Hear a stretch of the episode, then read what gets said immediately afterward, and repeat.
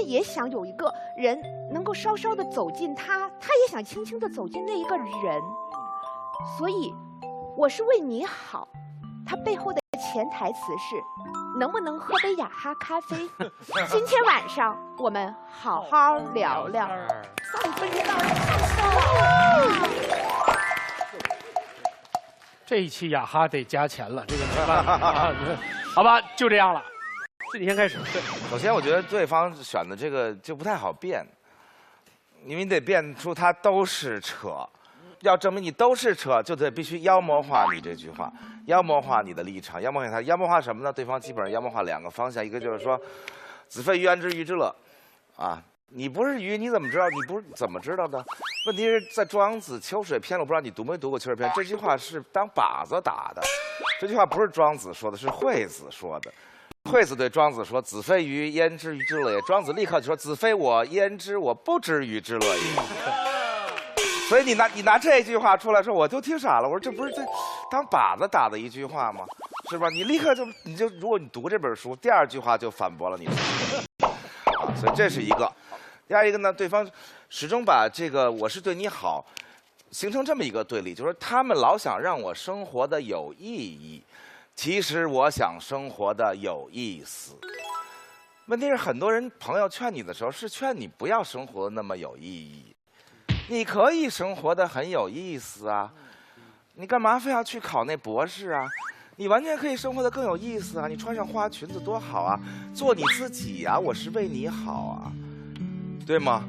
为什么你们要把我是为你好全部都推到说你逼我生活的有意义，而其实我想生活的有意思？我觉得对方因为没办法，这题难辩嘛，所以只好把那个疑虑都推向那一方，所以在那一方就比较惨。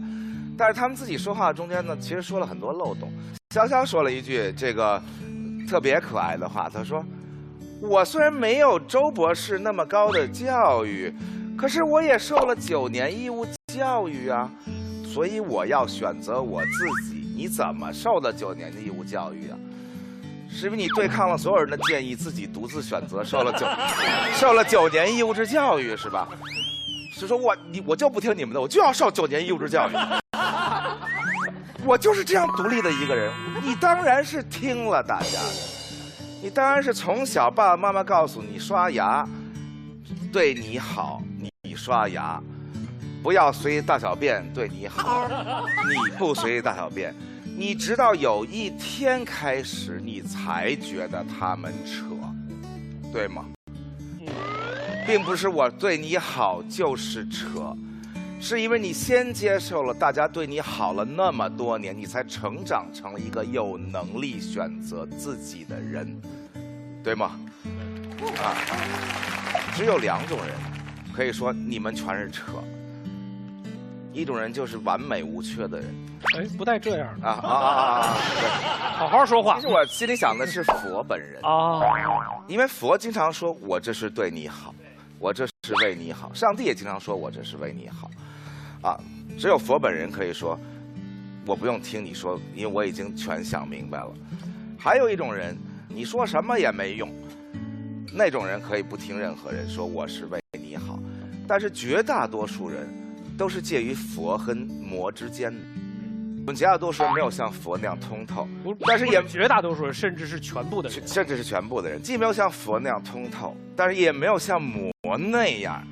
那我再这样的啊，魔的时候就这样，魔的时候也这样，像魔这样。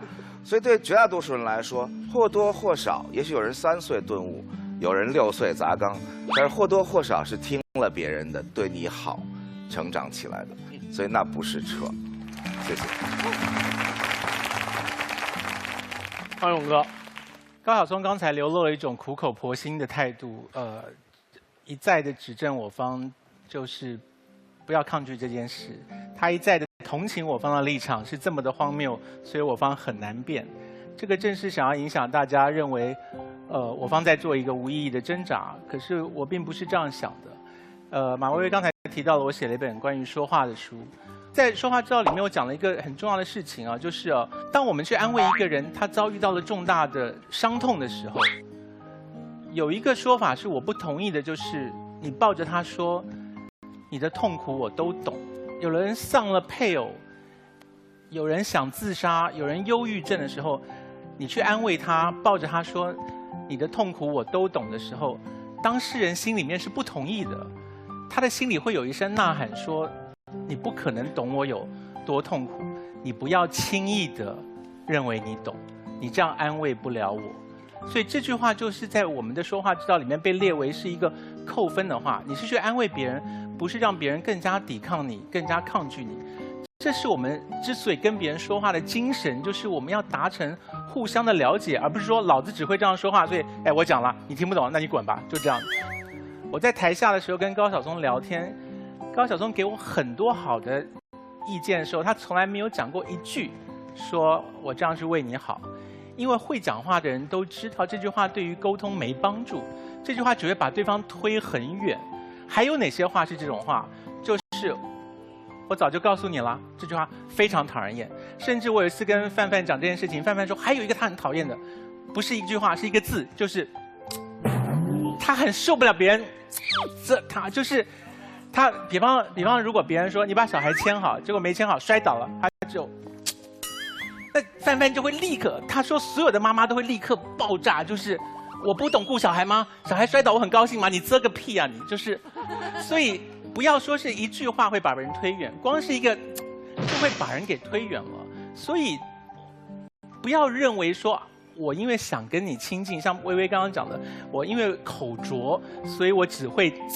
那你遮了，就是把人家给遮跑了。所以我方希望大家不要再用类似的方法来包容自己的不用心说话，却希望对方去接受你的意见，这是我们的想法。谢谢。